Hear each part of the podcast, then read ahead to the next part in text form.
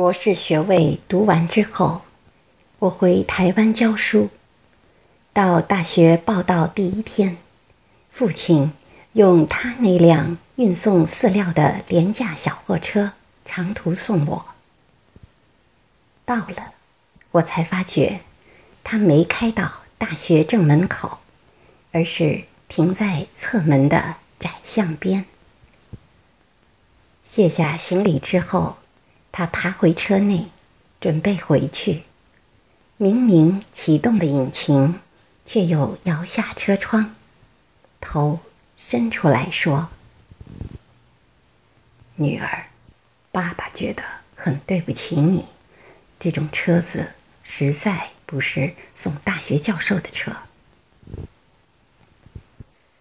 我看着他的小货车小心的倒车，然后。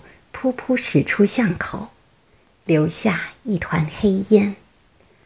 直到车子转弯看不见了，我还站在那里，一口皮箱旁。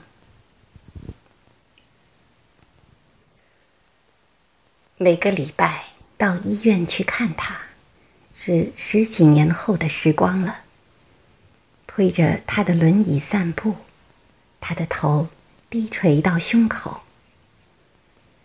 有一次，发现排泄物淋满了他的裤腿。我蹲下来，用自己的手帕帮他擦拭，裙子也沾上了粪便。但是我必须就这样赶回台北上班。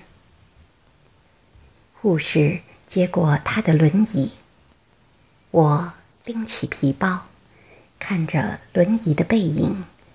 在自动玻璃门前稍停，然后没入门后。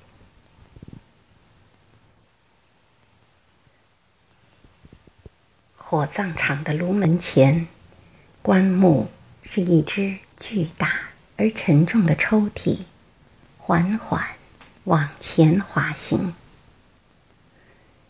没有想到可以站得那么近，距离炉门。也不过五公尺，雨丝被风吹斜，飘进长廊内。我掠开雨湿了前额的头发，深深、深深的凝望，希望记得这最后一次的目送。